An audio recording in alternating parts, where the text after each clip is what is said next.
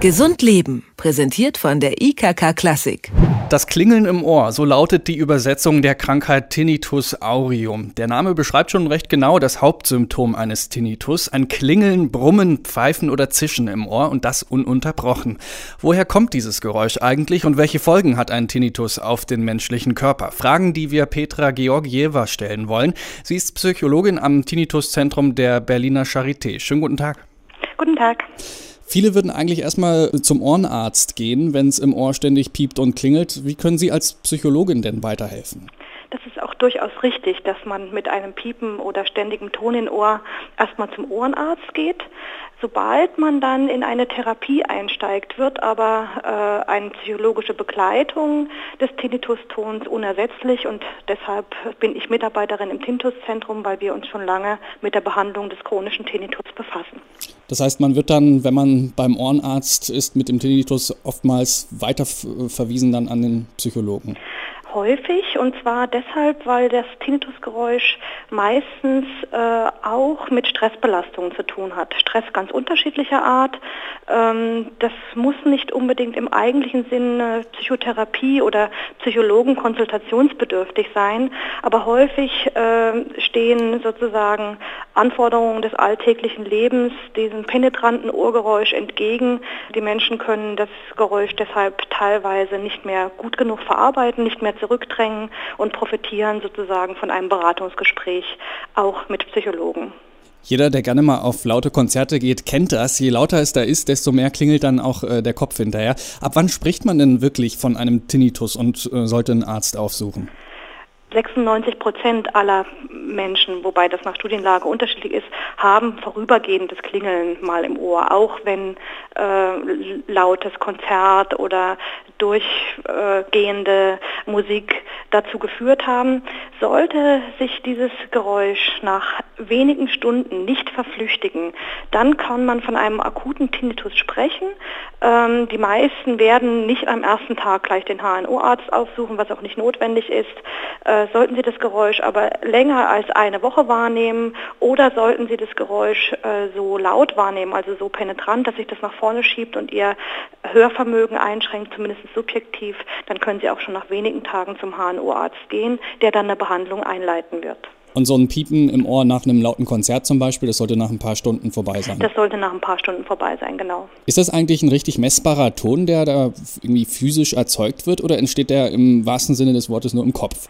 Der entsteht im wahrsten Sinne des Wortes nur im Kopf, ist aber bitte nicht zu verwechseln mit äh, Wahnwahrnehmung, wobei viele, wenn sie zum ersten Mal den Tinnitus hören, ganz entsetzt sind und auch Angst bekommen, wenn sie dann ihren Partner oder Gegenüber fragen, hörst du das nicht auch? Hm. Äh, und dann kommt, nein, was hörst du da? Ich höre das nicht. Äh, es ist ein Geräusch, was leider nicht objektiv messbar ist.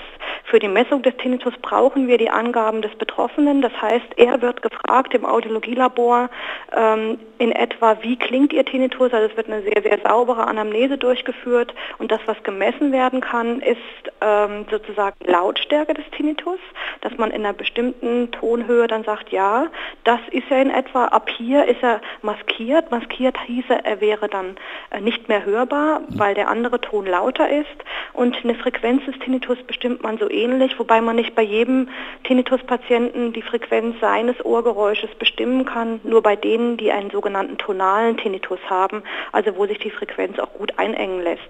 Die kann man dann sozusagen, denen werden bestimmte Frequenzen vorgespielt und die sagen dann ab einer bestimmten Frequenz, ja, so klingt mein Tinnitus. Achso, und das ist bei allen Leuten auch unterschiedlich, das die Frequenz. Das ist bei allen Leuten unterschiedlich. Hm. Es gibt bis zu einer Hälfte der Betroffenen, die einen geräuschartigen Tinnitus haben oder sogar äh, Ohrgeräusche, die sich in ihrer Qualität und Intensität verändern. Manche kommen mit wirklich ganzen Melodien oder Konzerten oder unterschiedlichen Geräuschen, die sich abwechseln. Äh, und die sind dann nicht maskierbar, so nennen wir das, äh, und können dann überhaupt nicht mehr objektiv dargestellt werden. Welche Folgen hat denn ein Tinnitus auf den Menschen? Könnte man damit auch einfach leben und darauf hoffen, dass der Ton von selbst verschwindet? Ja, das kann man. Das ist zwar, wenn man diesen Ton zum, in den ersten Wochen bis Monaten hat, für die wenigsten gut begreiflich, besonders diejenigen, die sich sehr, sehr stark gestört fühlen, die sich nicht mehr konzentrieren können, die weniger gut schlafen können, äh, die das Geräusch als sehr, sehr penetrant und nervend empfinden, denen können wir mitteilen, egal in welcher Phase, der Tinnitussohn als solcher ist nicht gesundheitsschädigend und sie können sich, und das ist eigentlich auch äh, das Prinzip der Therapie, zumindest wenn der Tinnitus dann nach einem halben Jahr chronisch wird, äh, an Tinnituston gewöhnen, äh, sich auf ihn einstellen, sich an ihn habituieren. Das ist sozusagen das Prinzip der Retraining-Therapie, was bei chronischem Tinnitus angewandt wird. Was sagen Sie denn dann den Leuten, die eben diesen Ton ständig im Ohr haben und sagen, puh, das macht mich ganz schön fertig? Ähm, wir sagen ihnen, dass es sehr, sehr viele geschafft haben, äh, sich an diesen Tinnitus-Ton zu gewöhnen. Die meisten kommen natürlich auch ins Tinnituszentrum der Charité mit der Idee, äh, dass die Forschung endlich so weit ist, eine Heilung anzubieten in Form eines Medikaments oder eines bestimmten Hörtrainings, eines Hörgerätes.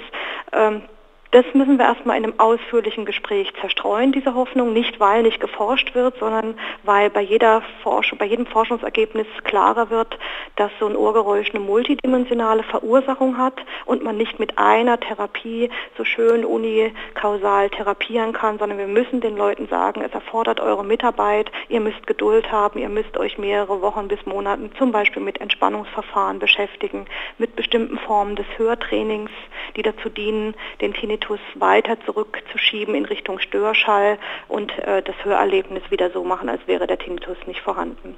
Das sagt Petra Georgieva von der Berliner Charité über den Tinnitus und das Klingeln im Ohr. Vielen Dank für das Gespräch. Ich danke Ihnen. Wiederhören. Gesund Leben, präsentiert von der IKK Klassik, gibt es auch zum Nachhören als Podcast.